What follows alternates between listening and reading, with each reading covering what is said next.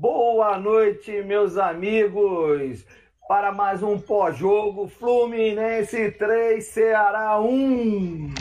Um jogão de bola. Fluminense, na minha modesta opinião, se postou muito bem, apesar do, de eu ter reclamado um pouquinho da lentidão do Nenê, mas isso a gente vai conversar aqui no, com os amigos aqui. Eu tenho ao meu lado Marcelo Diniz, Júnior Lins e Fábio Cortez.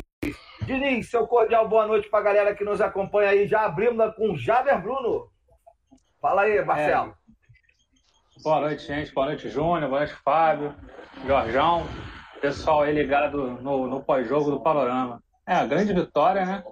A gente agora é, partindo aí, de repente, para a nossa vaguinha no, na fase de grupo, né? Vamos pegar o Santos. Já estou pensando no Santos, quer dizer, o, o, Ceará já foi, graças a Deus, e a gente tentar vencer o Santos porque vai decidir com Fortaleza em casa. Eu acredito piamente se a gente conseguir vencer as três partidas restantes, uma já foi, a gente consegue essa vaga direto. Boa noite, gente. Eu também acho, você tem toda a razão, tô assinando embaixo. Vamos para cima do Santos agora. Continuo achando que o time está numa evolução técnica e tática. Tá embalou, No final da competição, está tá bem armado, bem estruturado. Estou gostando de ver. Olha lá que Júnior, meu camarada Zinho Júnior, fala aí, Naruto. Não vou Tem um, um áudio entrando aí? Opa, vamos lá? É, tô, fala, Júnior. Tem lá. Boa noite, boa noite, amigos do Panorama. Boa noite, Fábio. Boa noite, Marcelo. Boa noite, Jorge. É, grande vitória do Fluminense, é, se credenciando fortemente a buscar aí a vaga na, na, na fase de grupos da Libertadores da América é, mostrando que não está acomodado com a, a vaga no, na, na, pré, na, primeira fase da Libertadores, chamada pré-Libertadores, né? Eu acho que a destacar, nós vamos depois discutir aí sobre o jogo, mas o meu destaque inicial é o fato do Marcão ter achado seu time, né? Ele nessa fase final do campeonato, o Marcão achou o seu 11 é? Nós podemos ter restrições a um ou outro jogador ali, mas é, o fato é que o Marcão definiu um time que ele tem colocado e tem dado certo. É esse é meu, meu minha fala inicial. Legal. Obrigado, Júnior, mais uma vez está aí conosco. Obrigado, Marcelo. Obrigado, Fábio. Fabão, meu amigo. E aí, 3 a 1 Seu cordial boa noite para a galera que nos acompanha aí. Deixa eu passar aqui rápido o Jader, o Jader Bruno, o Ari de Jesus Santos, o Rodrigo Moreira, a Janda, Janda Oliveira e o Elísio Moura. Fala aí, Fabão. Bom, boa noite a todos. Saudações tricolores, Jorge, Marcelo, Júnior e a todos que nos assistem. E olha, é, é, um, é um negócio interessante, é um sentimento de alívio, porque o jogo foi muito difícil. A, a partir do momento em que a gente se viu pressionado por volta dos 10 minutos do primeiro tempo e durante o início do, do segundo tempo, a, a, gente podia temer por, por, por, um resultado hoje. Mas o jogo acabou sendo um. acabou tendo um placar muito tranquilo. É um placar que nos ajuda, nos, nos, nos faz relaxar um pouco. E vamos agora, vamos passo a passo, como tem que ser. O próximo jogo é o Santos. É a próxima decisão que a gente vai ter. Vamos pensar em decisões. É isso aí, eu também penso assim, jogo a jogo. Oi, pode falar, Jorge. Não, seria, seria interessante é, até dentro do que o Fábio colocou, se depois você puder, não sei como é que faz aí, para colocar embaixo, os jogos que faltam do, do São Paulo e do Atlético Mineiro, né? nós temos o Santos e o Fortaleza, né? Isso, e só depois, isso. se puder, colocar os jogos que faltam do São Paulo, São Paulo tem, é, faltam três jogos, três jogos, e o né? Atlético. É, só para a gente poder fazer assim, ter mais ou menos, elocubrar aí o que, que pode acontecer, né? Paulo, nessa reta final. São Paulo é o atrasado contra o Palmeiras. É, isso, é. isso. Atrasado contra o Palmeiras. Contra o, Palmeiras. O, último, o último jogo é, é, é o Botafogo, São Paulo. Botafogo e Império do Mal. Ele é o Flamengo. Bom, Botafogo não tem jeito, né? A gente a gente tá vendo que o Botafogo está entregue. Então, né? Mas... Desculpa. Pode falar. Desculpa, Fábio. O Palmeiras, o Palmeiras é aquela questão da rivalidade local. E, curiosamente, essa é a pior rivalidade para os palmeirenses, tá? A gente pensa que é Palmeiras e Corinthians. Não é, é não. Isso aí. A rivalidade é, é Palmeiras e São Paulo. Tem uma historinha que eu já, eu já conversei isso com um amigão palmeirense, ele me contou os detalhes disso. Cara, a, o Palmeiras é. Tudo bem, é, é, é uma vaga, mas o Palmeiras contra o São Paulo entra para ganhar. Então, vamos ver. Vamos ver o que, que vai acontecer. É sexta-feira. Né? É, é. E, e, é, é o primeiro, né? Palmeiras, Botafogo e Vermes. É. E o, e o Atlético? Atlético eu sei que pega o Palmeiras na última rodada. Agora tem que ver o, tem o jogo agora. O próximo jogo eu esqueci. É. O último é o Palmeiras. O último, o último é o Palmeiras. Palmeiras. Tem que ver o próximo. O próximo, é. O próximo eu também não. não então, enquanto eu já vou dar uma olhada aqui na tabela aqui, eu boto para você já já. É, é, enquanto a gente vai vendo aqui qual é o próximo jogo do, do das galinhas. É... Marcelo, vamos dar uma analisada. Eu vou, eu vou dividir o, o, o, em três setores, porque vocês estamos três comentaristas aqui. Então eu vou, vou, vou dividir o time em defesa, meio de campo e ataque. E aí eu vou começar a, a solicitar. Então, você, eu vou te pedir para você fazer um comentário da nossa defesa. Marcos Felipe, Calegari, Nino, Lucas Claro e Egídio. E os outros é. dois, Overlac Júnior e Fábio, podem, depois no final, fazer adendos a, a, a, essa parte do campo aí, é claro. Fica à vontade. É. Fala aí, você me, deixou, você me deixou a cargo do, da melhor parte do, do time, né, acho que no campeonato. no campeonato e na, no jogo de hoje, né? Mas a defesa hoje se portou muito bem, né, se posicionou muito bem. O Lucas Claro sempre é, bem colocado, ele é um jogador que pouco faz falta, se não me engano, tem, tem pouco. Acho que tem um cartão amarelo no campeonato. É, é um. Acho que tem um, um, né? Quer dizer, é. porque é. isso, isso não é à toa, sabe? Ele se coloca muito bem. O Nino também, é, também muito bem no, ao lado do. Ele, ele consegue fazer a leitura certa da jogada. É, às vezes é envolvido, numa, numa, porque às vezes são lentos um pouco para recomposição, não o Lucas, claro, mas o Nino às vezes toma uma bola nas costas e tal, mas é, isso acontece mas num, num geral, o, a zaga muito bem. O Calegari, que a gente estava discutindo aqui, que o Júnior até, eu sabia que ele ia tocar nesse assunto, na questão do, do segundo tempo, o Calegari deu alguns moles ali porque ficou exposto. Inclusive, ele fez o pênalti né, na, na, jogada do gol, apesar que veio do lado de esquerdo o cruzamento, e aí Sim. veio aquela rebatida e tal, e o Calegari acabou fazendo a falta. Mas alguns lances o Calegari meio que é, ficou perdido ali na, na marcação. E a, a, a questão que, que, o, o Júnior levantou até antes aqui da gente entrar no ar é, é a questão do, do Luca. É, o Luca está sendo muito massacrado aí por toda a torcida, porque não, não vem desempenhando o papel dele que é de atacante, né? Realmente, é, o Luca ele está jogando numa posição que ele está voltando para fechar né, na, na defesa, ajudando o lateral e, e não está conseguindo, não está conseguindo é, desempenhar na frente. Então hoje o setor defensivo é, sofreu com isso no segundo tempo, com a saída do, do Luca e a entrada do Michel Araújo, que não tem essa característica, ele é um jogador que corre muito com a bola no pé, isso é um defeito que o Michel Araújo tem que ser corrigido. Às vezes ele corre demais com a bola, ele não, ele não dá é, dinâmica ao jogo, ele fica prendendo muita bola e não recompõe igual o Luca. Então ele acaba abrindo uma, uma, uma breve, uma, um buraco ali na, no setor defensivo. E faltou o Egídio, né? Que eu deixei por último. Eu estou impressionado. Tem certeza que esse que jogou hoje é, é, o Egídio mesmo? Não é, o Egídio já saiu do Fluminense. Quem está jogando é o Bigode, cara. é o Bigode. É. O Bigode tá mandando ver, velho. Porque os últimos jogos do Egídio a gente tem que ser justo, né? Ele vem jogando bem. Ele tem dado passe para gol. Hoje deu dois passes. Quer dizer, impressionante a, a evolução do Egídio no final do campeonato. Não que ele venha agora ser a solução, o cara da, da, da, lateral esquerda, que a gente não que contratar um lateral, ou até subir um garoto da base. mas ele, a gente tem que ser justo. Nos últimos jogos ele vem jogando bem.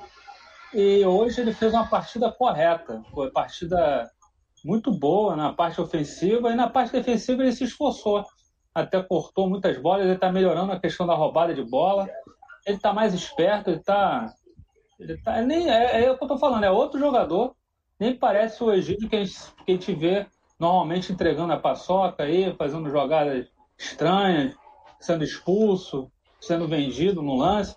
Tá um jogador mais, mais seguro. Então, a defesa hoje, o goleiro, é, eu já defendi desde o início do ano aqui, ele não deveria ter sido tirado do, do time no início do ano para a entrada do Muriel, deveria ter continuado e está mostrando cada vez mais que é um goleiro seguro e pronto para ser goleiro do Fluminense. Às vezes, eventualmente, ele vai falhar, todo goleiro bom falha, é, tem uma falha aqui, uma falha ali, mas a gente tem que ter paciência com ele. Ele falhou no jogo com o Coritiba, realmente, houve uma ira aí da torcida, querendo a volta do Muriel, alguns queriam a volta do Muriel, mas eu ouvi isso. Mas eu acho que o Marcos Felipe é bem seguro e, e falando no tocante à zaga, né, que você perguntou sobre a zaga, eu acho que a zaga hoje foi uma nota 9. A zaga hoje foi muito bem jogo com o Ceará. Legal. Ô, Marcelo, quero apontar para você, para você ficar mais de queixo aberto ainda, mas salvo engano meu, com essa, com essa cobrança de falta na cabeça do Samuel, o Egídio, que já era líder de assistência, dispara ainda mais um pouco no Fluminense. Ele acha que é o Foram líder duas de hoje. Duas só hoje. Só hoje Ô, duas, ô, você vê. É Ô? Jorge, depois dá uma, confi... dá uma conferida depois, que eu acho que ele é líder de assistência, não é só do Fluminense, não, é do campeonato, hein? Campeonato. Eu acho que não. porque Eu vou. Eu vou Parece eu- que é o Vini. É o Vini. É o Vina, é o Vina, O é. Vina tem nove, é. Não, vou- tem, acho que tem 13 assistências o Vini, se eu não me engano, é, isso? Eu acho que tem 13 ou 9, ah, não sei, agora fiquei na dúvida. Ele, É, o, também não. o Vilani falou, o Vilani falou ali no meio da, da transmissão, mas eu não, não gravei.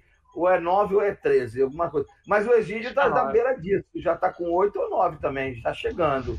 É. Então, assim, é, então o, eu também, cara, cada vez que eu vejo o, o Marcos Felipe fazer uma defesa de uma bola longa, que ele espalma para lateral, cara, eu, eu Seguro, né? realmente, eu realmente falo, meu Deus, por que, que eu sofri tanto tempo com o cara espalmando a bola pro meio da área? Mas não entendo, mas tudo bem.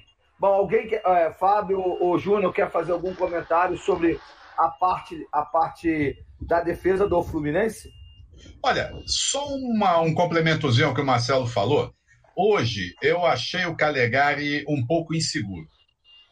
Eu, eu prefiro usar a palavra insegurança. E, e, inclusive, tem uma coisinha: ele escorregou algumas vezes em campo. Eu, eu não sei se o pessoal não está regando os gramados, ou então o pessoal não está usando a trava certa para aquele tipo de gramado que está marcado ali. Mas o fato é que hoje, além do Calegari ter escorregado, outros jogadores nossos também escorregaram.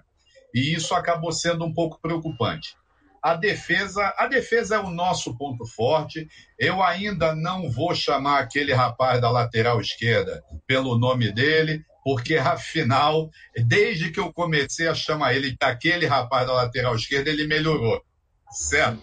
Ele passou a não comprometer pelo menos. Mantém. Então, vou manter. É aquele rapaz da lateral esquerda. Mas gostei muito dele hoje. Admito que gostei. O Marcos Felipe é. é- é- cara, é- a gente achou. A gente achou, acho que goleiro. Espero que ele continue assim, que ele continue evoluindo. Ele vai ser, sem, sem sombra de dúvidas, quer dizer, espero, né? Espero. Espero que ele seja um novo Paulo Vitor porque a gente teve. O último nosso grande goleiro foi o Cavalieri, que não é da base, não foi nossa origem. E o Paulo Vitor ele veio novo para o Fluminense, ainda que também não seja de base. Então eu acho que assim, a, a minha referência é Paulo Vitor, então eu espero que o Marcos Felipe tenha um retrato no cantinho da, daquela, daquela prateleira de fotografias. Ele tem o retrato do Paulo Vitor ali, dizendo: nesse eu vou me inspirar. Tá? E, cara, não tem, não tem o que falar de, de Nino e Lucas Claro. Tá? Eu já esgotei o que eu tinha que falar deles. formidáveis. Formidáveis, absolutos, impecáveis. O. Tem, não, não vou ficar, não vou ficar é babando ovo também. Eu acho que eles merecem uma seleçãozinha de campeonato, principalmente o Lucas Claro, que tem Sim. arrebentado a boca do balão em todo jogo, muito regular, muito bem Sim. nas bolas aéreas, nos cortes, é, na antecipação, ele é, é, rápido. Eu vi ele fazer umas duas coberturas é, nesse jogo, que ele saiu lá do, do, lá do, do lado dele, lá para cobrir o Nino, que o Calegari tinha adiantado, o Nino estava na roubada, ele veio para cobertura. Excelente, muito, muito, Sim. muito bom mesmo. Júnior, meu amigo, você tem alguma coisa a comentar sobre a, a, a é. zaga tricolor, a parte de trás do time dos Megas? Não, o, o Marcelo e o, e o, Fábio exploraram bem a, a, toda a questão do que diz respeito à nossa defesa. Eu só vou aí já me adiantar um pouco e entrar já no, no próximo comentário, porque muito também da, da, das atuações sólidas da nossa defesa tem a ver com o fato de do Marcão ter achado os dois homens de proteção ali, Martinelli e Iago, né? Que estão dando o Martinelli, o que o Martinelli está jogando é uma, a, a, coisa louca mesmo. É, é, hoje o, o que ele foi elogiado durante a transmissão, mas com toda razão, porque um garoto que recém-subido, né?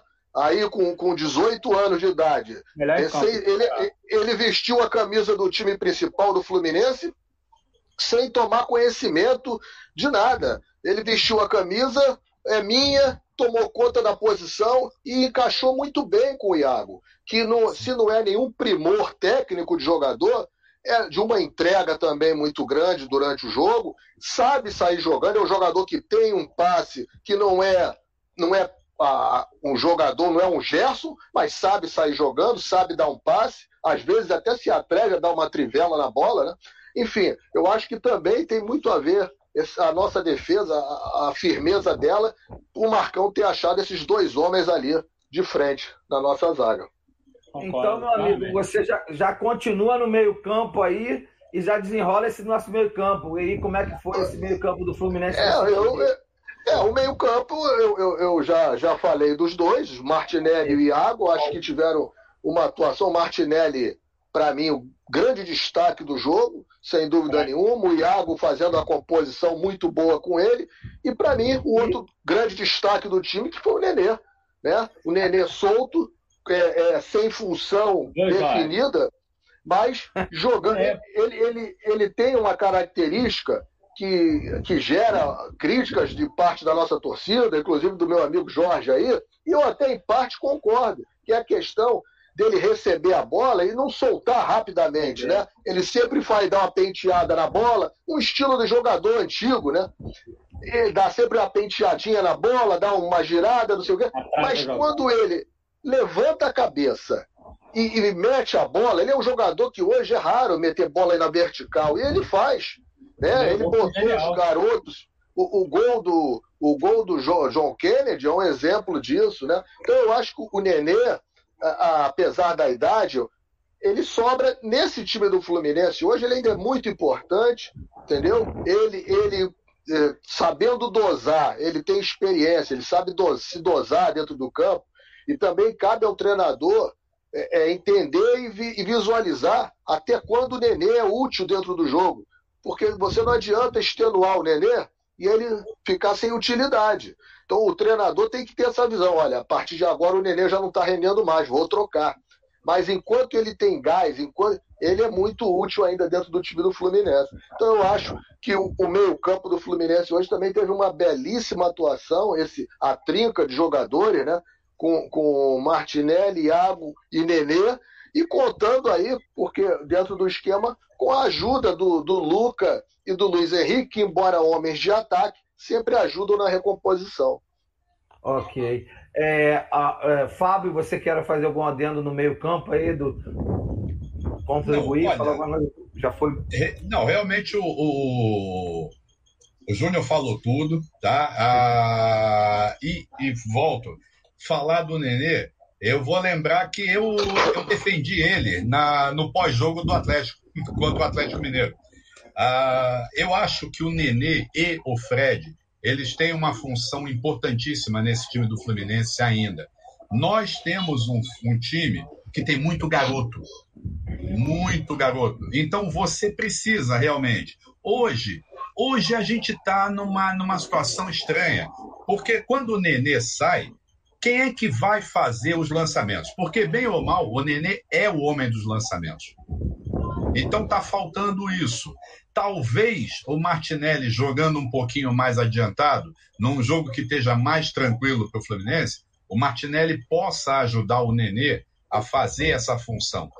Eu, eu não sei, eu, eu, que, eu, eu, eu, eu, às vezes eu penso que o Michel Araújo, o Fernando Pacheco, eles poderiam tentar esse tipo de trabalho também. Mas eu não estou conseguindo. Não estou conseguindo ver nos dois alguém que vá. Opa, Nenê vai sair, que ele está cansado, o vovô tem que, tem que repousar. Eu não vejo eles dois fazendo essa função. Mas. Okay. Ô, Fábio, ô, Fábio é. você, você ainda acha que por algum acaso. É, vamos supor que o problema do Ganso fosse o apêndice. Tiraram o apêndice e agora ele vai jogar. Você ainda acha que pode ser o Ganso? Olha, o, o, vamos lá. O meu problema com o Ganso é um só. Eu acho que, o, que, que ele, ele teve uma drenagem de sangue. Eu acho que o Ganso não se entrega. Ele não se entrega. O Ganso, ele, ele, ele, eu não sei, eu, eu acho que ele não tem gosto nenhum. Usando uma palavra que todo mundo entende, ele não tem tesão nenhum por estar em campo jogando. Não é a camisa do Fluminense que está fazendo mal a ele. O Ganso já vem de muito tempo com, esse, com essa característica. Ele faz uma partida, ele parece o flipper. Ele pula, faz uma graça e mergulha de novo. Gente, ele é um jogador golfinho. Ele não, não tá, não tá falta, falta ao Ganso tesão. Eu queria ver um jogo do Ganso em que ele comesse a bola, em que ele chamasse a responsabilidade. Ele poderia ser ele poderia, até também por um outro detalhe, ele é mais destro. Nós estamos com alguns canhotos no time e, e às vezes o Fluminense fica capenga, né? Mas o Ganso, o Ganso por ser destro, ele tem essa, ele poderia suprir essa lacuna com com uma capacidade de, de visão de jogo. Ele tem. Mas falta, falta, ele falta tem sangue. Visão, ele tem. É, falta sangue, falta entregar. É que é uma palavra. Eu não gosto dessa palavra, não, mas já que todo mundo fala, falta entrega, né? Ele falta, não se entrega. Falta. Gente, a gente não vê. Eu não vejo isso no Ganso. Eu, Bom, olha, eu já vi o Hudson. Vamos, vamos. O, o, falta muita coisa para o Ganso, inclusive entrar em forma para estar tá à disposição ainda, que está demorando essa, essa apêndice de repente aí. Mas... Era, de repente foi mais apêndice mesmo, vamos ver. É. Então, é. ô, ô, Marcelo, agora você, para os adendos aí do, do meio-campo, eu queria botar mais duas pedras. A gente pode falar, o, o, o, o Júnior nem comentou, mas a entrada do Hudson para fechar a casinha, né? Completando o meio-campo, eu posso falar que o, o Michael Araújo ele, entrou, ele entra mais, mais fechado do que mais, mais para o meio-campo do que para o ataque. Você concorda ou você acha que ele é mais atacante realmente? E, ele, e, e se ele é atacante, ele não se a solução no lugar, já, já vou entrar e passar a palavra para o Fábio depois, do ataque, mas já entrando um pouquinho, você não acha que ele pode ser o, o cara no lugar do Lucas? Então, eu, eu, eu acho que o, o Michel Araújo, ele não é, não é meio campo. Né? Ele diz que é meio campo, mas para mim ele não é meio campo. Ele joga na no primeiro, primeira posição do ataque, lá municiando o John Kennedy, o Fred, que é o artilheiro que jogar, é o atacante que jogar. Ele joga pelas pontas. Eu acho que ele, a função dele, que ele cairia melhor, até porque ele é um jogador que tem muita habilidade, muita velocidade é, na, no mano a mano, então ele poderia jogar no ataque. É, quando ele joga no meio, o que me preocupa, que me irrita um pouco, é que ele prende demais a bola, ele vai levando a bola, ele, ele prende e sai driblando e perde às vezes a bola e, e dá contra-ataque. Pode reparar quantas bolas que ele pega no meio, perde e dá contra-ataque. Então, o meio de campo, ele tem que ser dinâmico. A bola cai no pé dele, ele descobriu o jogador, toca aqui, vai, tá. ele distribui o jogo. Ele não é meio, ele não é um jogador de distribuição de jogo. Ele é um jogador de, de dar aquele passe igual o Nenê. O Nenê, como vocês estavam falando brilhantemente, o Nenê tem essa capacidade. O primeiro gol, uma, uma metida de bola genial, pro, botou o garoto de cara pro gol. Então, como você perguntou, e, e, o Ganso também tem essa capacidade, só que o Ganso, como o Fábio falou, falta tesão, falta vontade, falta né, é, aquele algo mais. É, não, falta algo mais. O Ganso, inegavelmente, olha isso aqui, é um craque. É um craque.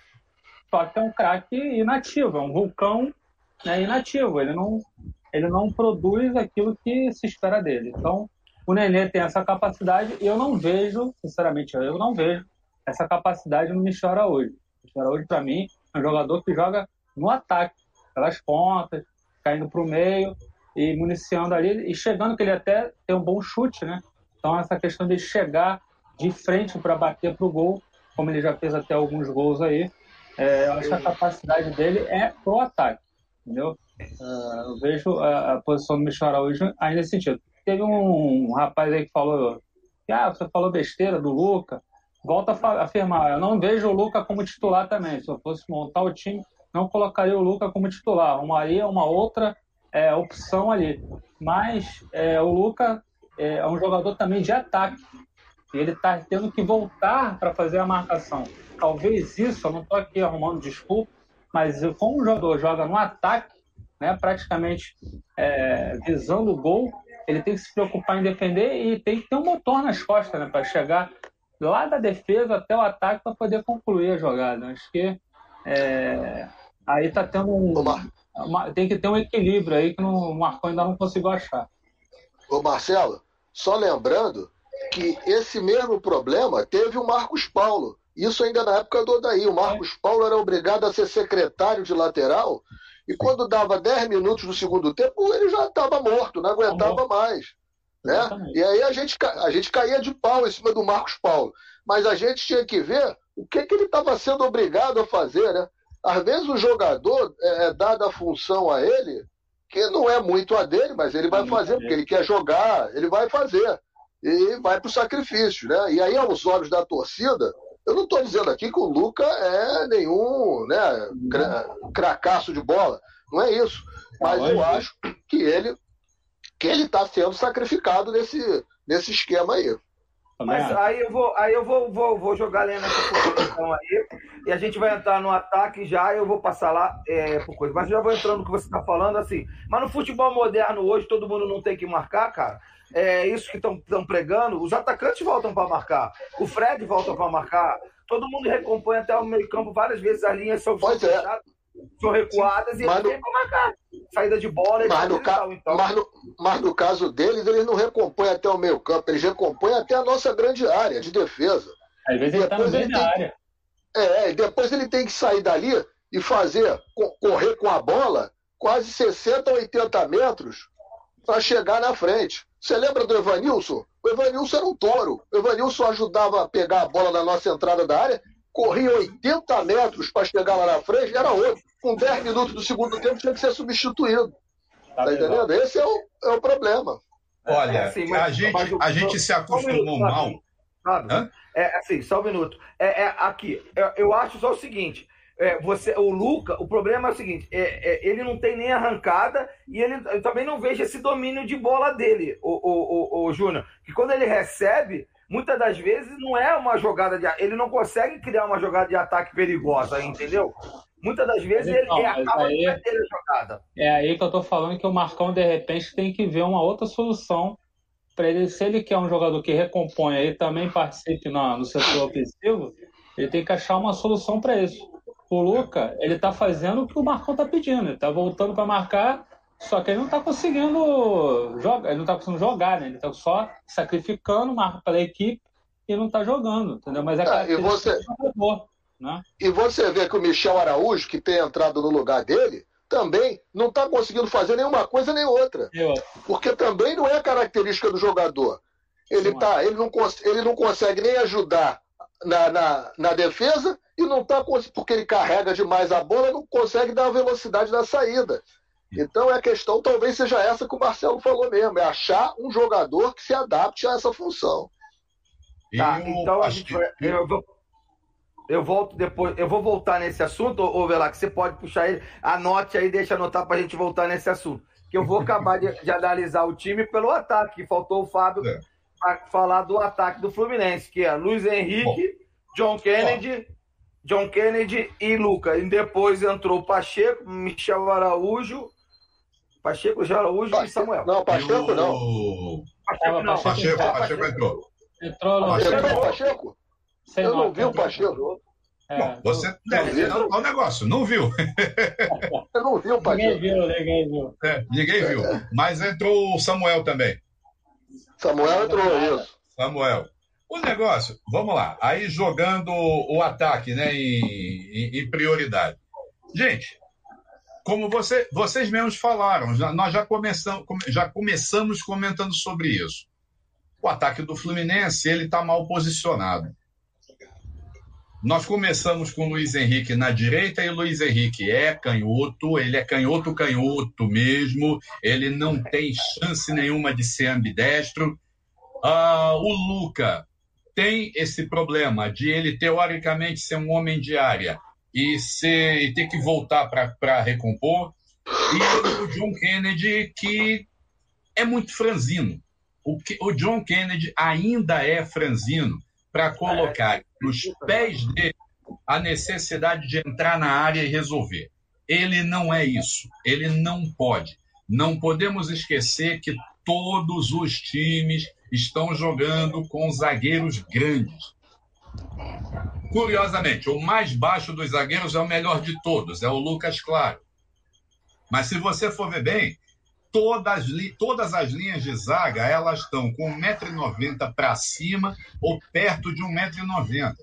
Então, para o Kennedy, não dá. O Kennedy seria o, aquele jogador arisco que pegando a bola, sai correndo, vai driblando um e outro e já e se valendo da, da, da possível lentidão dos adversários, tá? Então, esse é, esse é o que eu vejo. Eu, eu acho que tem um problema de posicionamento aí, e esse problema de posicionamento eu, eu tentaria. Luiz Henrique na esquerda, puxava John Kennedy para a direita e deixava o Luca ali, na ausência, na ausência do Fred. O Luca, vamos lá, já que, já que o Luca ele é o titular, né? O, vamos lá, bota ele no lugar do Fred para ver a bola chegando nele, o que, que, ele, que, que ele consegue, tá? Seja fazendo a função de pivô, seja fazendo uma, o, o, próprio, o próprio giro, como o Fred faz muito bem. O Fred sempre, sempre fez muito gol dessa forma. Ele recebe agora a bola, gira o corpo e bate. Né? Então, já que nós temos o, o, o time titular, entre aspas, talvez seja esse que começou mesmo. A, a gente está mais ou menos chegando no que o Marcão conseguiu montar de, de time equilibrado. O time está equilibrado. Isso, isso a gente tem que reconhecer, não é é, é, é, é o tal negócio, não é só nem papo de torcedor que está feliz com a vitória. Mas realmente o time está mais equilibrado. Só que eu vejo, eu vejo coisa capenga. E o ataque estava capenga hoje. O ataque estava capenga. Precisou mudar. Nós fomos atrás, fomos buscar o primeiro gol, fomos buscar o segundo, terceiro, mas ah, eu não sei se é uma falha de meio de campo, mas eu acho que o ataque ele está ele tá, ele tá meio perdido. O ataque está meio isolado. Eu acho que tem um isolamento aí que não deveria acontecer. É... Hoje, hoje, hoje acabou ah, faltando, hoje acabou faltando o Fred, porque o Fred ele é aquele jogador que ele segura a zaga adversária.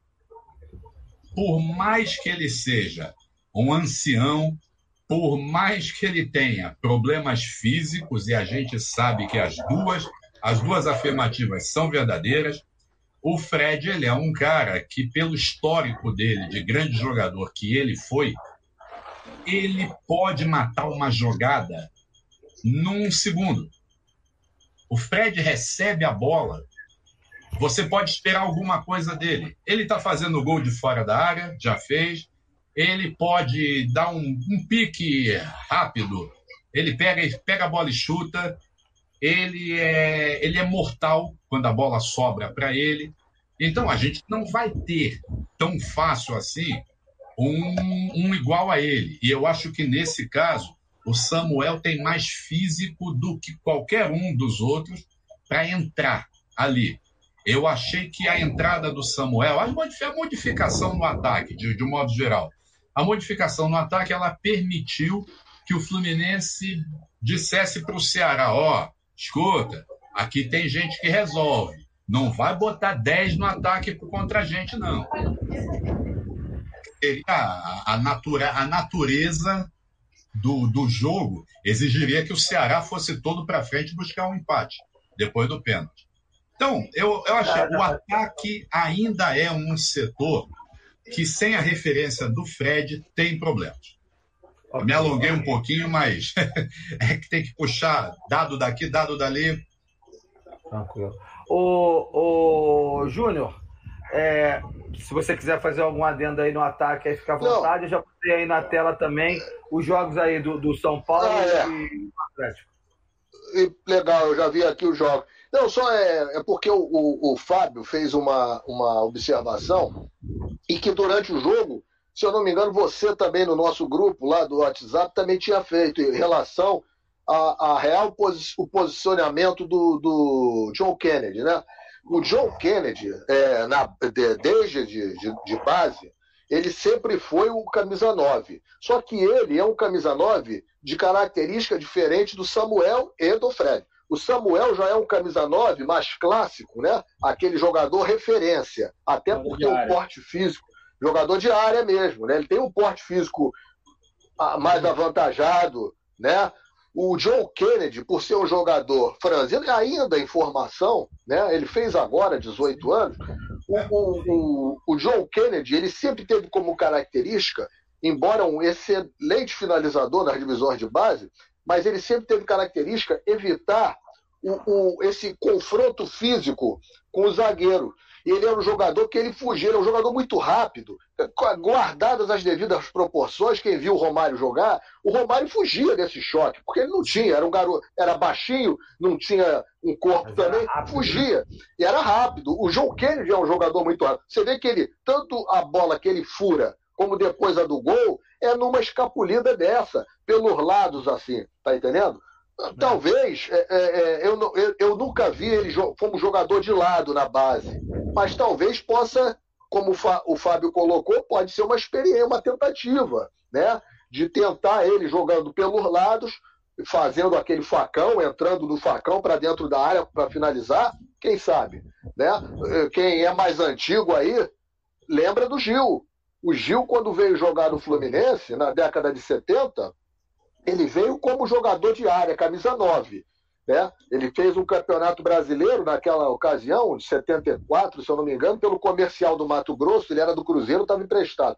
Fez um, um, um, campeonato excelente pelo comercial do Mato Grosso, fez bastante gol. Chegou no Fluminense, não deu bola como camisa 9, estava encostado, pronto para ir embora. Aí um dia o Riverino treinando, precisava de alguém para treinar o lançamento. O Gil estava na baba, o Riverino pegou o Gil, Ô, ô, Gil, eu vou lançar, você faz o facão só para me servir de referência. Muito bem. O Riverino meteu 10 bolas no facão, o Gil meteu 10 gols no treino. Acharam, os, acharam a, a lâmpada estava acesa. Né? E aí depois a história todo mundo sabe qual foi.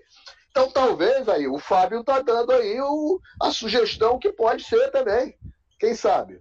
Belíssimo. É. É, eu falei lá no você, você não viu lá? Eu falei lá no grupo também exatamente isso. Que ele era centroavante, mas ele podia jogar de, de lado também, no, caindo pelas costas. Eu falei isso no grupo. Exatamente isso, porque ele, ele é muito rápido e, e ele, mas ele tem cheiro de gol. Aí você falou até que. Sim, dele, ele é bom finalizador, é. Romário, excelente. É, de, de, dele parecer com o Romário, e aí que eu me, me deu o estado Rio realmente. Ele parece, o estilo de jogo dele muito com o Romário. Ele, em termos de finalização, finalização é superior ao Samuel.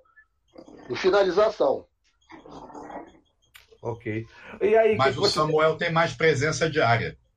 Sim, tem mais cor. É, é, é o, o, Samuel é aquele nove clássico. É o homem Aliás, referência. Tem aqui, o, o Jader Bruno ele está falando isso. Samuel, a, o, Samuel Granada mostrou que é artilheiro. E o tamanho do menino assusta. Então, é, ele é grande. Isso né? também, que é o outro lado da moeda. Os zagueiros estão muito altos, então os atacantes têm que ser altos também. Né? É a revolução do Minelli com 40 anos de atraso. Ô, ô Júnior, e aí? Tem um áudio aberto aí?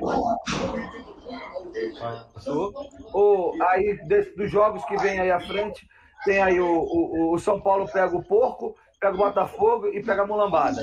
O Atlético pega o Esporte e pega o, o, o Palmeiras também. É, eu acho, eu acho que a, eu acho que a vida do Atlético é, e, e teoricamente melhor que a vida do São Paulo. É, o Atlético vai pegar o esporte, o esporte está jogando agora com o Bragantino, está empatando de 0 a 0 E no próximo jogo, Jogo duro. Pois é, tá jogando em casa 0 a 0 O esporte ainda precisa pontuar para sair ali da zona da confusão. E o Palmeiras, nesse jogo aqui com o Atlético, o Palmeiras já vai estar mais preocupado com a final da, da, da Copa do Brasil do que com o brasileiro. Né? Enquanto que o São Paulo tem um Palmeiras que é pau com formiga, como o Fábio falou, que é aquilo mesmo, é, é a grande rivalidade é, Palmeiras e São Paulo, uma rivalidade que vem lá de antigamente.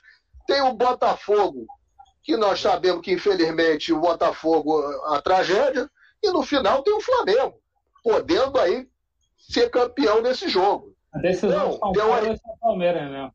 Ligando pois é, eu, pois é, eu acho, que, eu acho que a vida do Atlético é melhor do que a do São Paulo. São Paulo teve um resultado espetacular ontem contra o Grêmio. Se não tivesse vencido aquele jogo ontem, São Paulo hoje, nós tínhamos passado São Paulo e ele ia estar numa situação difícil. É. Ó, aí, o, o Ralph aí, aí, o Ralph nos prestigiando. É, o Ralph é uma figuraça. Grande Ralph. Então, é, é isso. Então, e agora, gente, o que, que se falar? Roger Machado praticamente já anunciou, só não falta anunciar. Todo mundo já está falando do homem aí. E aí, o Marcão achou o time. Quais, o que, que você acha que a gente pode estar tá esperando aí? Uma melhora ainda mais desse time na mão do Roger, já que é um estudioso? Você acha que é, é, manteria o Marcão? Mar, Marcelo Diniz, qual a sua opinião sobre a vinda de Roger e, e, a, e a, o acerto do Marcão com esse time, né? É, eu acho que a vinda do Roger é uma, uma vinda providencial. Eu não, não é o técnico do meu. Não era o meu técnico, meu sonho, né? Meu técnico era outro. Mas o Roger, inegavelmente, ele ao meu ver, ele fez alguns trabalhos interessantes. Né? Essa semana a gente viu aí uma, uma, um depoimento do Douglas, né, o meio-campo do Grêmio, falando sobre o trabalho do, do, do Roger lá, dizendo que ele tinha um prazer enorme em treinar e o time jogava com muita, muita leveza, né? E ele tem ideias boas. E a gente via mesmo que no, no Grêmio, no próprio Bahia mesmo, a gente via que o time tinha um padrão de jogo no próprio Palmeiras. O Palmeiras é aquela coisa, ele foi minado lá pela política do clube, lá, uma confusão é, eterna lá daqueles caras que estão cornetando lá dentro. Ele, ele, ao meu ver, ele vinha fazendo até um bom trabalho lá. Só que é, é aquele negócio, perde três partidas, eu já começo a querer tirar o treinador, né? Eu, eu, não, eu não vejo, eu vejo que poderia ter sido muito pior essa escolha de treinador. Eu acho que o Roger tem história no clube, é um cara correto, né? Isso é muito importante. Ele já sabe o que quer ganhar pelo Fluminense. Eu vejo a trajetória do Roger muito parecida com a do Renato, como treinador. Né? O Renato também começou fazendo alguns bons trabalhos no Madureira, depois fez um trabalho, um trabalho até no início do Fluminense, primeiro trabalho também, fez até um trabalho interessante, depois se perdeu um pouco, até porque o Renato ele tinha uma postura de jogador ainda como treinador, depois ele teve que acertar isso aí, até em 2008 ele ainda era um pouco assim. É, então eu acho que o Roger é uma boa, é uma boa nesse momento. Marcão acertou o time, é um cara também é, que tem uma história grandiosa no clube, é, querido pela torcida. também muito gente boa, bom caráter, só que né, se perdeu um pouco é, no meio da, da competição, agora realmente acertou a equipe, mostra que tem futuro ainda como treinador, não é ainda, não é, não é para ser treinador ainda de um, de um, clube grande, precisa estudar um pouco mais e tal, mas eu vejo com bons olhos a vinda do Roger e acho que vamos deixar o Roger trabalhar, né, gente? O Roger nem entrou, já tem muita gente criticando a entrada do Roger, dizendo que ele não é treinador do Fluminense. Sabe, sabe, é a expectativa, realmente, eu queria o Cuca, poderia vir o Lisca, tá? Era a esperança que a gente poderia ter. O Lisca está sendo soldado pelo Santos. Santos pois é, tá mas o... pois é, mas o Roger eu vejo com bons olhos a vinda dele. Gosto dele, gosto dele como pessoa, eu gosto dele como, como ídolo mesmo, que fez aquele gol da final da Copa do Brasil. Então, ele está gravado na história do clube, então vamos dar tempo para ele trabalhar. E acredito que, acho que vai dar certo. Vamos deixar ele trabalhar e torcer para dar certo. Talento ele tem, ele, ele conhece e é um cara sério. Vamos, vamos, vamos dar um crédito para ele aí. A gente é, a, já está 45 minutos no ar, vamos rodar mais um pouco. E eu te pergunto agora, é, Júnior, quem subiu mais de produção? Foi o Egídio ou foi o Marcão? Não, o, o, Egídio, o Egídio subiu de produção. O Egídio, a verdade, é que quando, no início da temporada, eu não sei se escorado na amizade que ele tem com o Fred, ele chegou no Fluminense querendo fazer o que não é da, da né? Querendo dar, dar bola de trivela, querendo fazer pose para dar passe, virar o rosto para o lado e dar a bola no outro, lá Ronaldinho Gaúcho, enfim. Tomou um banco, tomou, né, fez um monte de besteira, ficou sentado no banco boa parte da temporada. E eu acho que foi bom para ele, porque ele voltou, pelo menos ao que parece, jogando com de uma outra maneira, jogando com mais seriedade, né? Se entregando mais no jogo, mais sério, e ele descobriu ali uma jogadinha que eu já há três partidas pelo menos eu tenho visto que é uma bola com o Nenê. Ele mete uma bola para o Nenê, o Nenê mete, devolve para ele na frente, para ele ir ao fundo e jogar para a área. É uma jogadinha que tem dado certo. Então, eu acho que o, a reserva fez bem a ele. O Egídio, embora tenha jogado a carreira dele sempre em grandes clubes, clubes tenha conquistado muitos títulos, mas nunca foi um jogador fora de série, né? Nenhum jogador brilhante. Ele era um jogador que jogava em bons times e que acabava não, não comprometendo o conjunto do time. Quando ele chega no Fluminense, que não é um time que, que brilhantismo seja a nossa né, maior virtude, ele chega num time em busca de afirmação, ele achou que ele ia ser o rei da cocada. E na verdade, não ele tem que ser isso mesmo, feijãozinho com arroz, e aí ele dá conta do recado. Eu acho que é o que está acontecendo com ele. E o Marcão, o nosso Marcão achou um time, achou os 11 dele. E está sendo, tá sendo bom. Eu acho que o Marcão achou os 11 e está de bom tamanho. eu não vou nem passar essa pergunta, essa pergunta, eu não vou nem replicar essa pergunta pro, pro Fábio, porque ele não, tenho certeza que ele não vai ser muito agradável para ele. Mas, ô Fábio, então me diga, o pessoal aqui, o pessoal aqui no comentário, o pessoal ficou meio, meio reticente aí que a gente comentou aqui do Ganso. Foi apenas uma especulação, uma pergunta, nada mais que uma pergunta explorativa, trocando ideia aqui do Júnior para o Fábio, gente. É, Mas... eu, eu, é porque a minha esperança é que o problema seja da, da apêndice. Porque se o problema era o apêndice, está sanado. Não, e, e, você vê, o próprio comentário que eu fiz, depois você fez, a, a gente deixa claro que não é. Não, o, o Ganso, ele é um, um aposentado que, que assiste o jogo do banco de reservas quando ele está no banco de reservas. Ele assiste o jogo dentro do campo quando ele é colocado para dentro do campo. Ele não acrescenta é, eu repito, falta tesão para ele. Ele não quer continuar fazendo isso. Então, é, é tal negócio. Tem os problemas de contrato, a, a, a, ideia, a ideia realmente não deu certo. Então, o Ganso foi uma especulação. Entendam isso, por favor. Nós não estamos defendendo Ganso nesse time, até porque falta ele essas, essas qualidades que a gente enxerga para entrar no time do Fluminense hoje. Ô Fábio, ô, Fábio, é uma especulação que vai ter sempre que ser feita, porque, queira ou não, o Ganso é um ativo hoje caríssimo e sem uso no Fluminense. Exato. O Ganso nos custa quase 500 mil reais por mês, tem um contrato até 2009. Dois anos de contrato. Alô? Então, ou, ou, ou, se tenta alguma coisa definitivamente, ou se é. chama para um acordo, se tenta, é. porque você não pode ter um, um, jogador que lhe custa 500 mil por mês e que você não tem, não tem o Olha, retorno. Podia emprestar para o Botafogo, né? É, o meu medo, olha, é o tal negócio. É, é talvez eu não, eu não sei. Sinceramente, eu não sei porque é o tal negócio. Eu não, eu não, não, não consigo. Eu não consigo entender como torcedor a, o funcionamento da cabeça dele.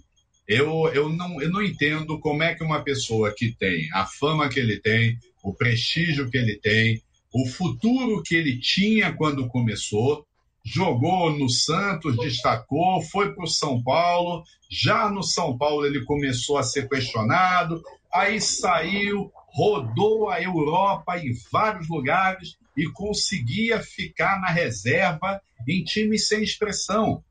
Então, hoje, a, a gente tem, é, a, a, gente não entende. Eu, eu, eu entendo que se eu tivesse no lugar dele, com a, com a cabeça que eu tenho, eu poderia pensar, poxa, na realidade eu sou bom de bola, eu posso contribuir ainda, o Fluminense está me dando uma chance, eu vou agarrar essa chance. Só que ele nunca fez isso. Faltou exatamente isso. Ele chegar e convencer a torcida como um todo que ele era o cara que o Fluminense acertou, que os cinco anos de contrato são pouco, que ele tinha que assinar um contrato em branco até o dia em que ele não pudesse entrar em campo de muletas e por aí afora. Mas não, ele não fez. Ele não fez. Isso é que é decepcionante. Tem dois assuntos no Fluminense que são muito chatos, que é o Ganso e o Miguel. São dois assuntos Também. que eu não aguento. Ah, não aguento. Aliás, Marcelo Diniz, o, o, rapidinho, Jorge. O ah. Marcelo tocou no assunto do Miguel. E eu estava aqui lembrando, o Fluminense hoje teve em campo Calegari, é, Martinelli, Luiz Henrique e John Kennedy. Depois ainda teve é, é, Samuel e André. Seis jogadores seis jogadores que subiram. Né? Sem, é, mas o Marcos Felipe já é veterano. Eu estou falando dessa turma, da turma mais nova, seis jogadores que subiram depois do Miguel. E todos jogaram. O Miguel, o Miguel, eu não sei quem, quem dirige a carreira, é um pai do Miguel e mais um empresário. Eles não têm noção do mal que fizeram a carreira desse rapaz o Miguel vai ser ultrapassado por toda essa geração e não vai jogar no Fluminense. Olha o que eu estou falando. Olha o que eu estou falando. Olha, Todos esses subiram depois. Eu espero que se eu, eu, a gente não sabe quem é o turrão nessa história, tá? É evidente que o, o pai do Miguel sendo empre... é, tem, tem isso também. É, é evidente que o pai do Miguel, sendo empresário dele, eu sempre me lembro do pai daquele rapaz que está contundido de novo, que quer ser o melhor do mundo e não consegue. É, eu me lembro principalmente do pai do Gerson, o pai do Gerson, que para mim é o, foi o pai mais nefasto do, dos que, dos que foram representantes dos filhos recentemente no Fluminense. Então, é, não sei se é o pai do Miguel que é o turrão, não sei se são os dirigentes do Fluminense que são os turrões, tá? O fato é, é preciso parar um pouquinho, deixar, aproveitar que a, que a nossa poeira de campeonato está excelente, tá? A nossa poeira de campeonato está excelente, ela vai assentar, vai revelar um ambiente muito bom. Então, galera, senta, relaxa, bebe um vinhozinho, tá?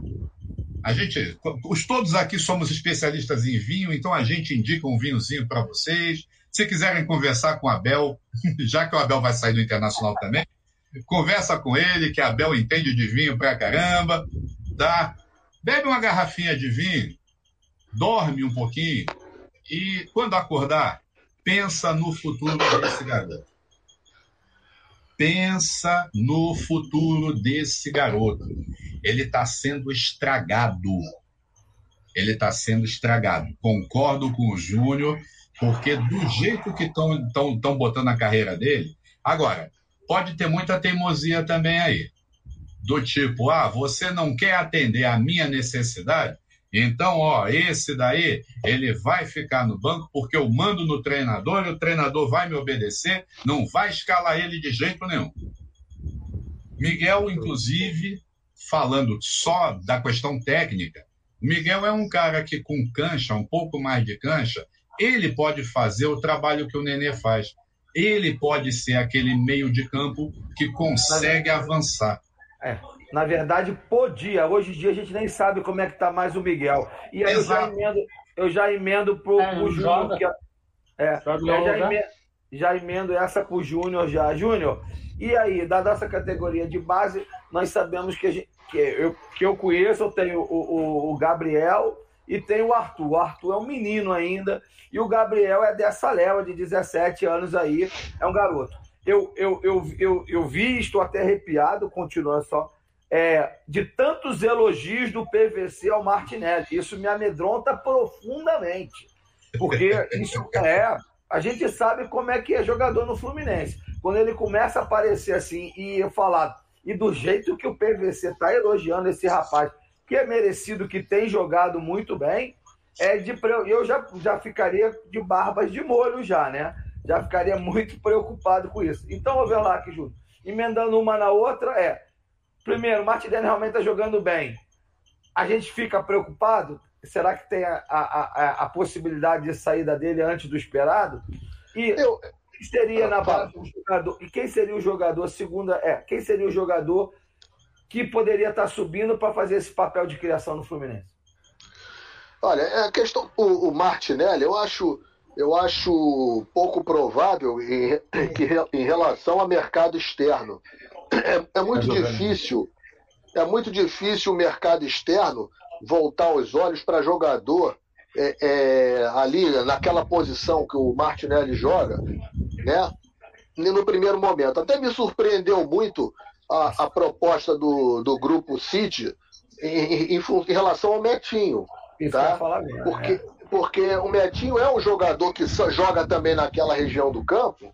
Né? Me surpreendeu a, a questão do, do, do, interesse dele no Metinho. E, inclusive, oferecendo um, um, um valor para um jogador de 17 anos que nunca jogou no time principal, que não é comum de ser feito. O Kaique não, o Kaique está na, surfando na onda daquela eleição que foi feita pela internet, que botaram ele como o melhor do mundo. E ele está surfando nisso. Tá entendendo? Eu espero que ele tenha consciência que ele é uma promessa, mas não é isso ainda, né? O Kaique, depois daquilo, nunca mais terminou um jogo no, no, nas categorias de base do Fluminense. Ah, então, é um problema. Então eu não vejo o Martinelli, esse perigo iminente da saída do Martinelli, até porque ele entrou de uma maneira, ele se firmou de uma maneira que, pô, sabe, não, é, é difícil você ver isso acontecer. Nós tivemos o caso do Calegari, o Calegari se firmou na lateral direita, mas muito mais em função da, da, da do, do, do, Igor Julião ser o, o, jogador que batia com ele ali do que outra coisa, porque ele também não é lateral, mas ele quebra um galho e acaba sendo melhor que o Julião, né? Talvez se nós tivéssemos ali um, um, o Samuel Xavier, que é bom jogador, se confirmar a vinda do Samuel Xavier para o Fluminense, talvez seja a oportunidade do Calegari vir jogar na real posição dele. Porque é um excelente meio-campo, o Calegari. É um jogador que tem uma distribuição de bola fantástica. Fantástica. Talvez seja uma oportunidade para o Calegari com a chegada do Samuel Xavier. Se o Samuel chegar apresentando futebol regular que apresentou até hoje na carreira, que já é um jogador de 30 anos, o Calegari pode ter aí essa oportunidade. Agora, em criação, é, é, na, na, na, base do Fluminense hoje para subir, o grande nome realmente seria do Arthur. Mas ainda é muito garoto. O Arthur está com 16 anos. É, é, não dá, não o Arthur ainda, ainda é muito garoto para jogar em um peso desse. Mas é o, é o, é o grande jogador de, de criação que o Fluminense tem hoje nas categorias de base. É, o grande jogador, aí, Acho que o grande jogador aí que pode entrar é o Matheus Martins, né? É o Matheus Martins. É, esse, que, é o, que é excelente. É um, jogador, é um excelente jogador, jogador com uma formação física privilegiada. O Fluminense tem alguns jogadores que têm a formação é privilegiada física. Que é o Luiz Henrique, é um jogador desse. O Samuel, Netinho. o Matheus Martins, o Metinho é um jogador desse. Isso aí também interferiu muito no Miguel. Porque o Miguel é um jogador franzino. que você. Muito franzino. Muito franzino. Tá entendendo? Não, não houve a, a maturação dele, física, devida. Então isso depõe muito contra o Miguel. Eu não sei se esse negócio dele ter pulado etapa, uma etapa muito grande, né? Se pode ter prejudicado, mas isso depõe muito contra o Miguel. Mas esses outros jogadores todos têm uma complexão física avantajada, que permite o choque, permite. Você vê o Luiz Henrique pega a bola, ele protege a bola. É difícil tirar e os caras tentam tomar a bola dele. Difícil tirar a bola dele, porque ele é um cara forte, entendeu? Ele é um cara, pô, é isso, isso tudo influencia muito, o, o Jorge. Isso aí. E perguntando aí, o Luiz Carlos Ferreira, ele pergunta e o Gabriel Teixeira, não sei como é que tá. É bom, muito bom jogador. Tá, muito bom. Mas vai, o Gabriel Teixeira ainda vai ter esse ano ainda, no sub-20 aí, para dar uma amadurecida nele. Provavelmente deve já fazer alguns jogos no sub-23, mas é excelente jogador também. Muito, tem um Alexander, se eu não me engano, Alexander, um jogador muito de bom, meio, cabeça de área, muito bom. Cabeça Nós temos o Jefté, ah, o Jefté lateral esquerdo. Já estava até magoado. Lembra o Marcelo. Lembra é isso. Marcelo. Os dois, os dois zagueiros que a gente está formando no Sub-17, eles já são altos e fortes, com menos de 17 anos. Esse, esses dois, eles têm um futuro muito bom. Nós temos, Fábio, um zagueiro no Sub-23, de vez em quando ele fica no banco, que é o Luan, excelente zagueiro, zagueiro Luan técnico. Tá, bom. Muito bom. Esse é bom. Zagueiro excelente também, Exato. tá entendendo? Então nós temos, temos alguns jogadores aí que se o Fluminense souber, souber usar, trabalhar, entendeu? Pode, Neto, pode nos dar. Tá centroavante também. O é. João Neto, o centroavante, o centroavante João Neto, Muito engraçado bom. como esse menino se desenvolveu no último ano.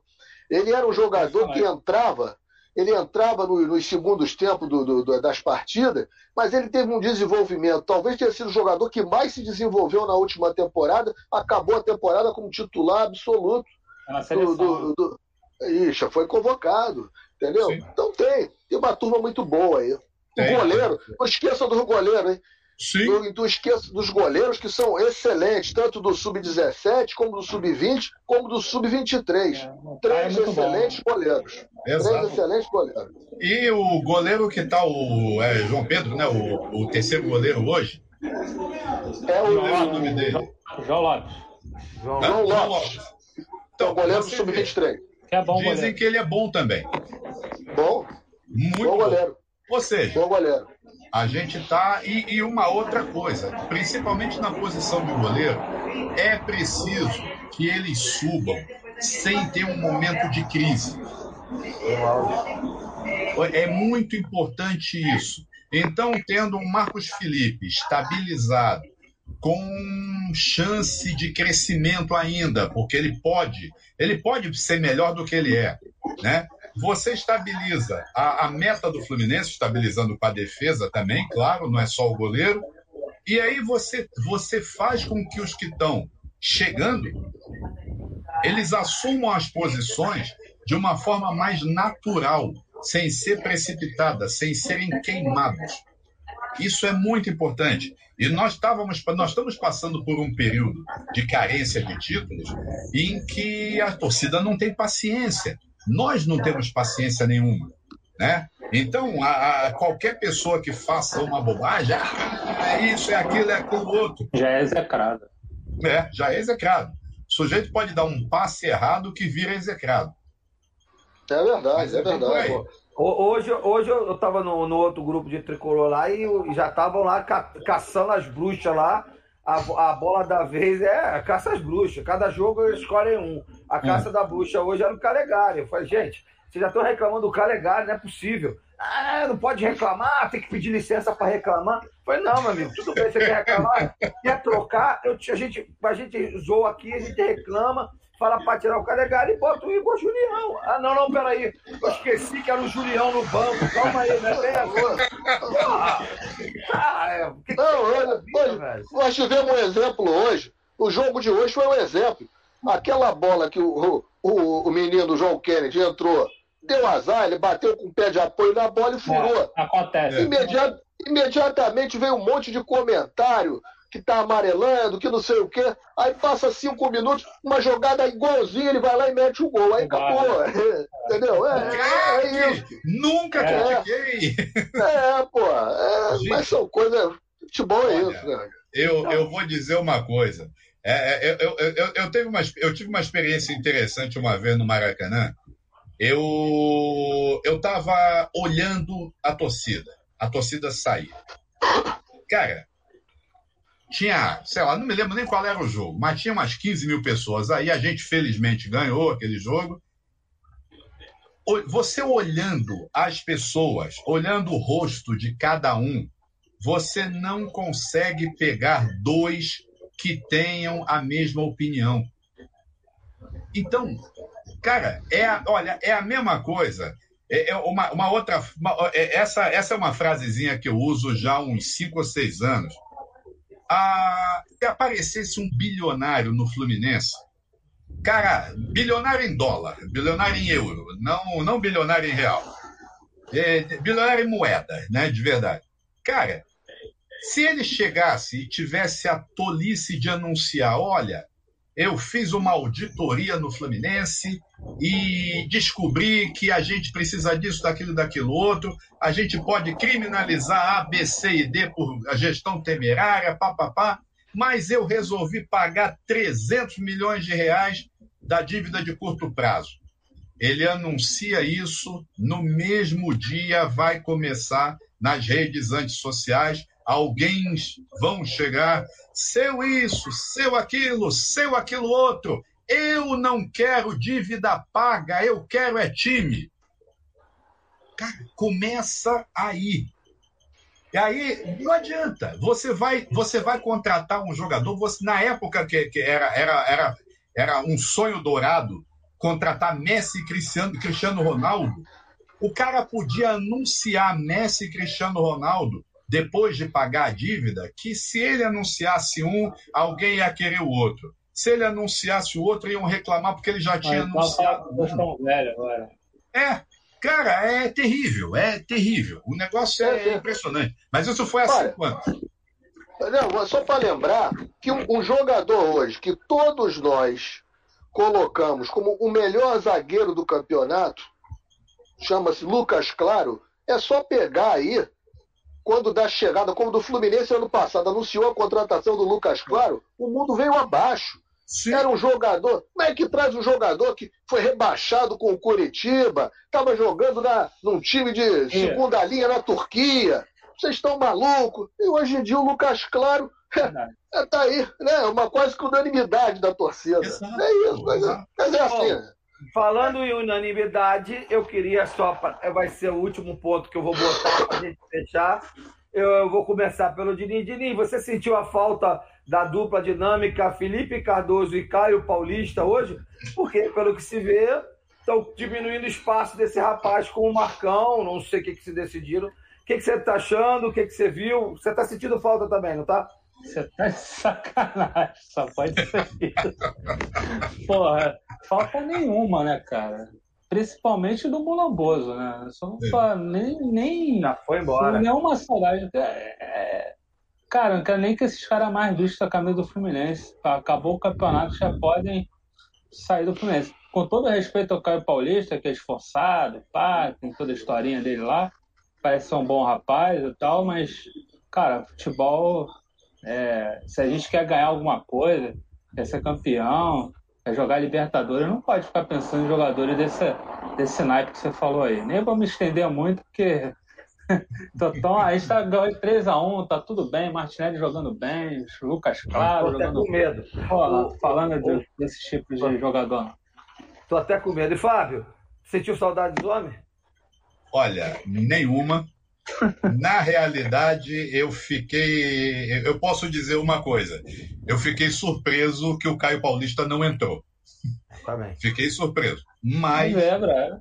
é, é o tal negócio. Parece. Começou a circular hoje que o Felipe Mulamboso não, não vai renovar, vai ser devolvido.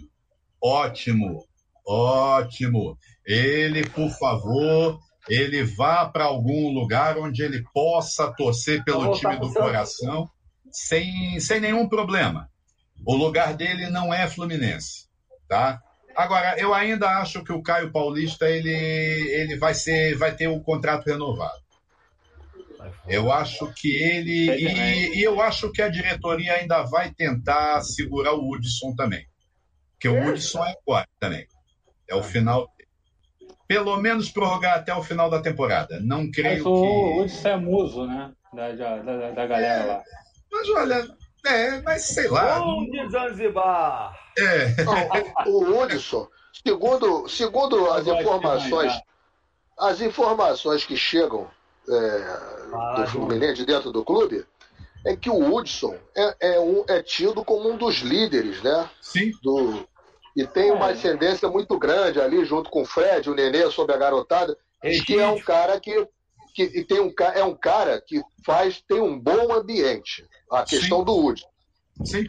Agora, eu, eu vou dar aqui, aí isso aí agora já não é mais informação nem nada. É um, é um chute meu. É não, aí é chute meu.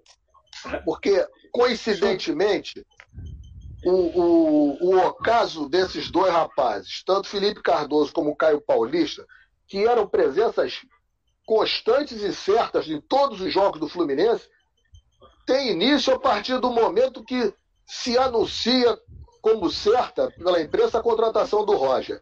Então, Sim. eu não, eu não, eu não vou me, me assustar se já tenha. Tem o dedo dele. É, o dedo dele. Eu também acho. Júnior congelou. É. Olha, Mas é- sinceramente, isso que o Eu não Júnior. sei se é verdade, mas é achômetro. Não, mas olha, Júnior, você, tem na minha opinião, você está certíssimo. Você está certíssimo. Porque eu, eu, eu, até eu acabei não, não, não, não, não dando um pitacozinho quando vocês estavam comentando sobre o Roger, mas vamos lá. Eu imagino que o Roger, com a fama de estudioso que ele tem, que ele construiu, né? Cara, eu duvido que ele, a partir do momento em que ele fez o primeiro contato com o Fluminense e viu que a coisa era certa, eu duvido que ele não tenha se debruçado no time, na estrutura do time. Claro. Quem são os caras que, um, que o Fluminense está jogando hoje como? Pô, esse aqui faz isso, faz aquilo, faz aquilo outro. Pegou os jogos na, na, na internet para ver o que ele não conseguiu ver. Cara, ele estuda, tá? Então, eu, eu acho. Felipe Mulamboso, fora. Esse não dá mais. Quem ele precisa? O, o, o Fred, o Fred, todo mundo sabe que ele é líder nato e ele gosta de se sentir líder. Ele, ele, ele tem tesão por isso. Tem É. moral também. Cara, e tem moral também. Ele, ele, ele tem história no Fluminense para É. ser líder. O Nenê, é, eu não sei da onde alguém jogou aquela ideia idiota de que o Fred teria brigado com o Nenê. Fofoca. É. Fofoca. É, é para é pontuar o ambiente. Que isso? Ah, Aí você bota, isso. você bota o Fred, o Nenê e o Hudson, no caso. Pô, três caras que se entendendo, E outra também, uma coisa interessante a favor do Hudson. Ele não está brigando. Ele não está reclamando de nada. Ele podia estar tá puto da vida. Pô, eu era, eu era titular absoluto, botaram esses fedelhos aí. Que isso? O cara tá lá na dele, quando entra, se é, desloca, pede, ah, tá se entregando. Bom, galera, é o seguinte, eu vou falar para você o seguinte, eu acho que esses caras ocupam espaço da nossa base, que é muito mais produtiva, muito mais ganhadora do que todos esses caras juntos aí. Então, eu acho que, que fica atrapalhando. Se vocês acham que o Roger tá botando o dedinho já, vocês me deixam muito feliz com essa informação aí. Aí eu vou começar a sonhar com o título da Libertadores, cara. Porque se, se a gente mas, mas, ô, Jorge, com ela abaixo esses Mas, ô Jorge, ô, Pode falar. Jorge, é ilusão. Ô Jorge, é, é, ilusão achar que se ganha só com a base. Não. A base, não. A, ba, a, ba, a base precisa ter uma passagem, precisa ter todo um processo e, e esses caras são importantes para isso.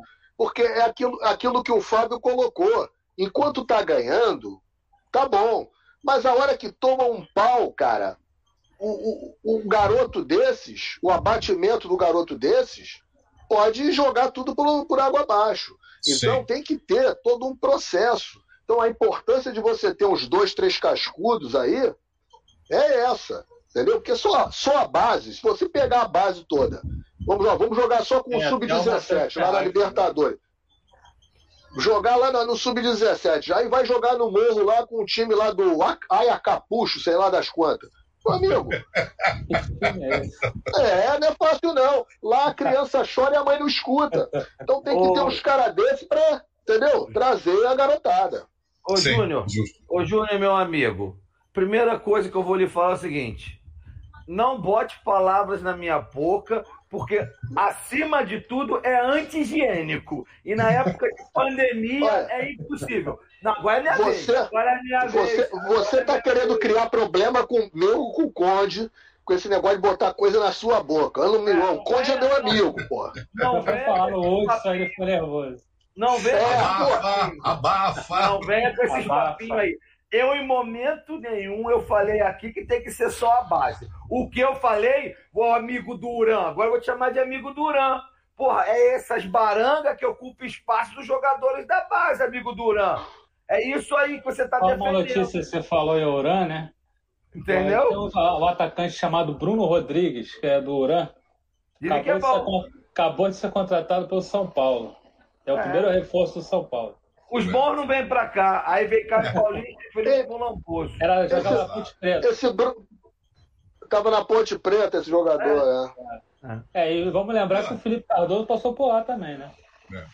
Mas, gente, uma coisa que eu, que, eu, que eu me bato sempre nas nossas resenhas. Tá é preciso olhar com atenção a Série B.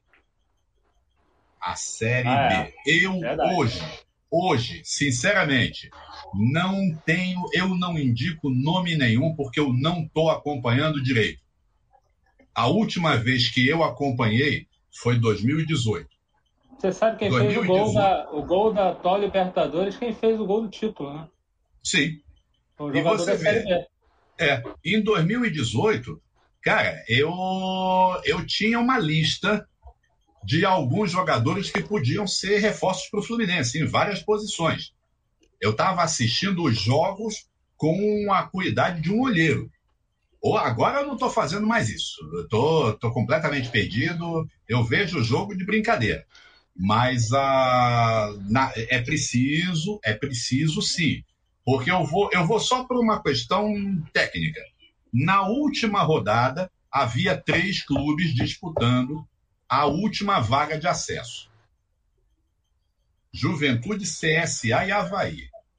Não é possível que nos três não se não se pudesse pesquisar alguém, principalmente nos dois que ficaram, o CSA e o Havaí. Não é possível que não pudesse fazer uma pesquisa ali para ver quem é que pode compor um elenco. Não vou dizer nem que é o craque da jogada, tá? É o, tá, o craque da turma, não estou falando nisso. Mas a gente está precisando de peças. Peças para compor um elenco. A gente precisa de um grande jogador para botar nome ali nesse elenco, tá? Para dar aquela liga da, da, da, da, experiência com a juventude. Nós temos os nossos o velhos. Grande, o, o, grande jogador do Juventude foi o Renato Cajá.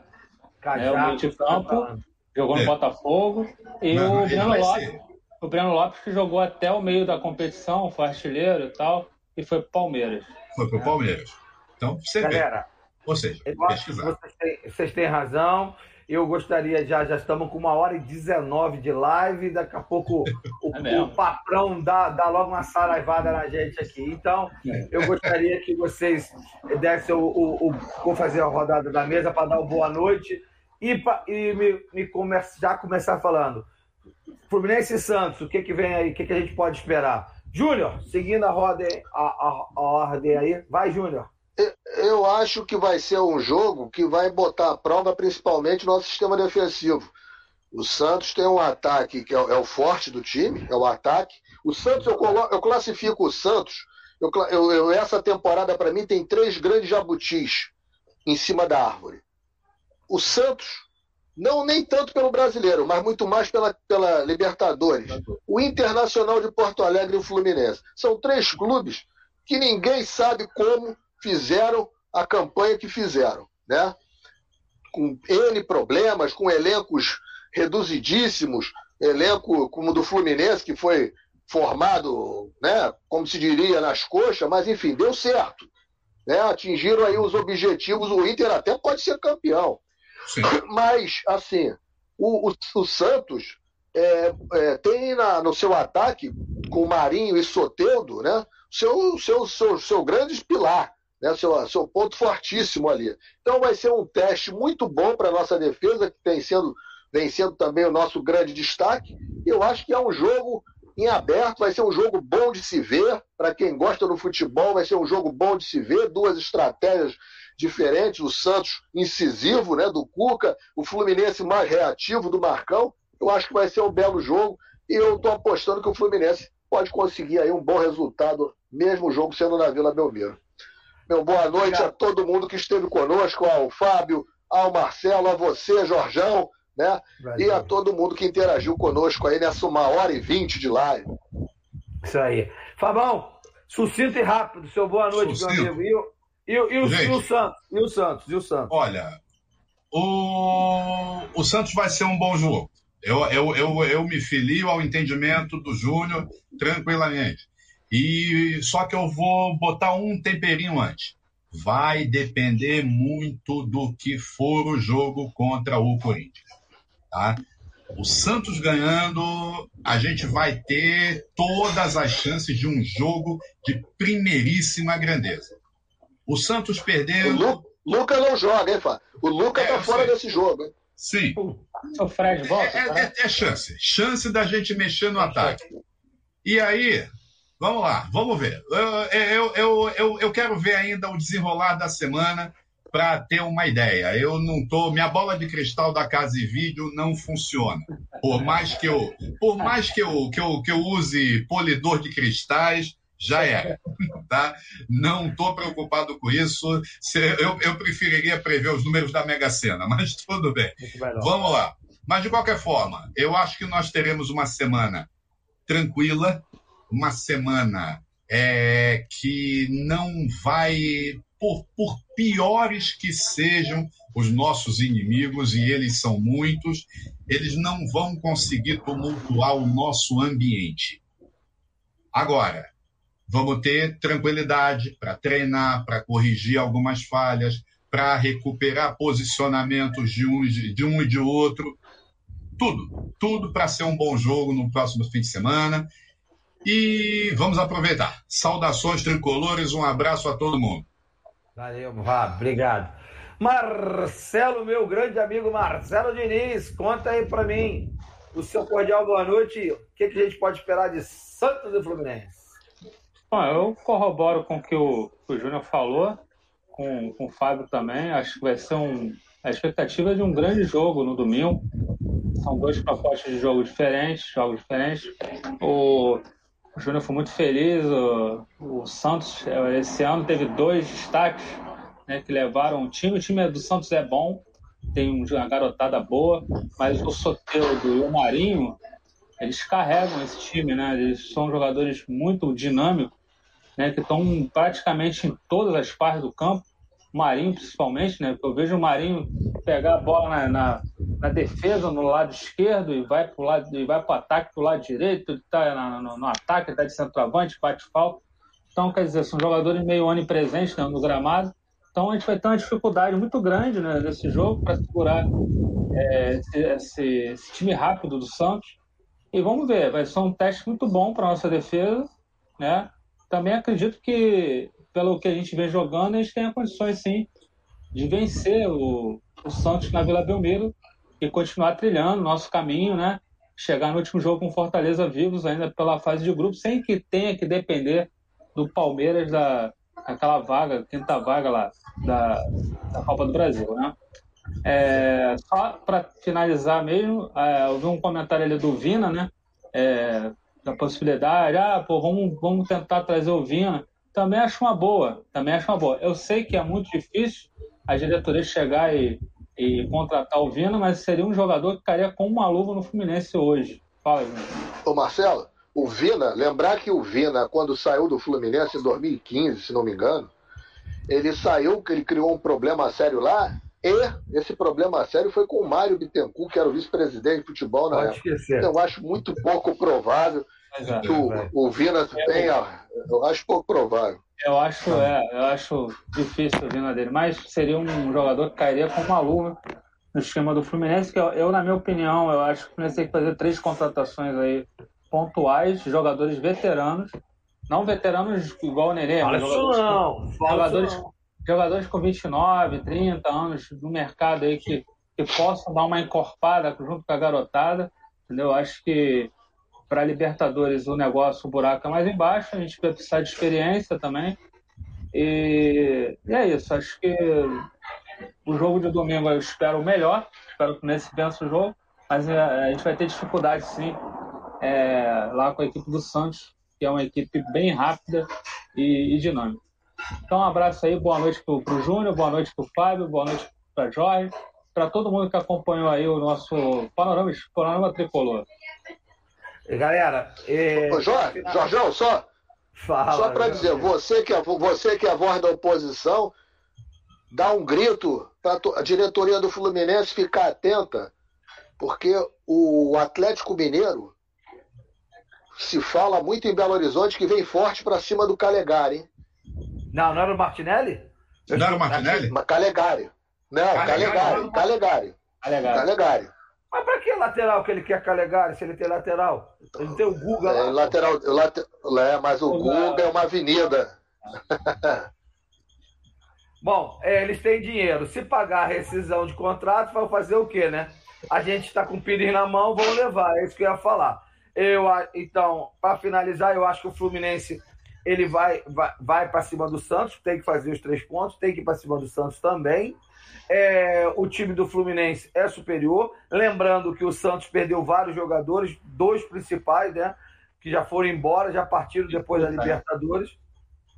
O Cuca já está de saída também. E como você não me engano, foi o Fábio falou, depende muito do jogo do Corinthians. Eu acho que vão passar sufoco o jogo Corinthians também. E se perder, é aí mesmo que vão, vão largar de mão aí. Então o Fluminense pode ser facilitado por isso. Espero que seja. Meu medo agora é o Martinelli, que vai ser o eleito o craque do jogo, o craque do campeonato deve ser o Claudinho, né? Agora, pelo menos a revelação, tô esperando o Martinelli vir por aí, cara.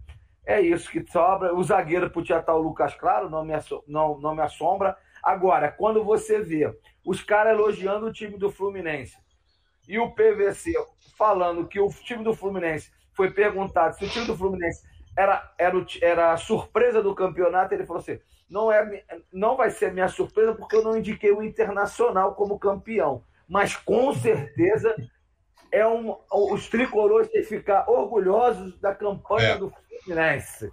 Então, Ele falou obrigado, isso. PVC. Muito obrigado. Nós estamos orgulhosos com a campanha do time em campo, mas envergonhados do papelão que a gestão continua fazendo com essa dívida e etc. A campanha do Fluminense não pode servir de pano de fundo para a péssima gestão ter sido feita. Tá bom? Galera, muito obrigado. Quer falar? Não. Posso Não, não. Pode. Um a todos aí, um abraço, obrigado. Um abração até o, o jogo contra o Santos, aliás. Até. É, é, isso aí. Abraço. Tchau, tchau. Tchau, tchau. Cara, vai derrubar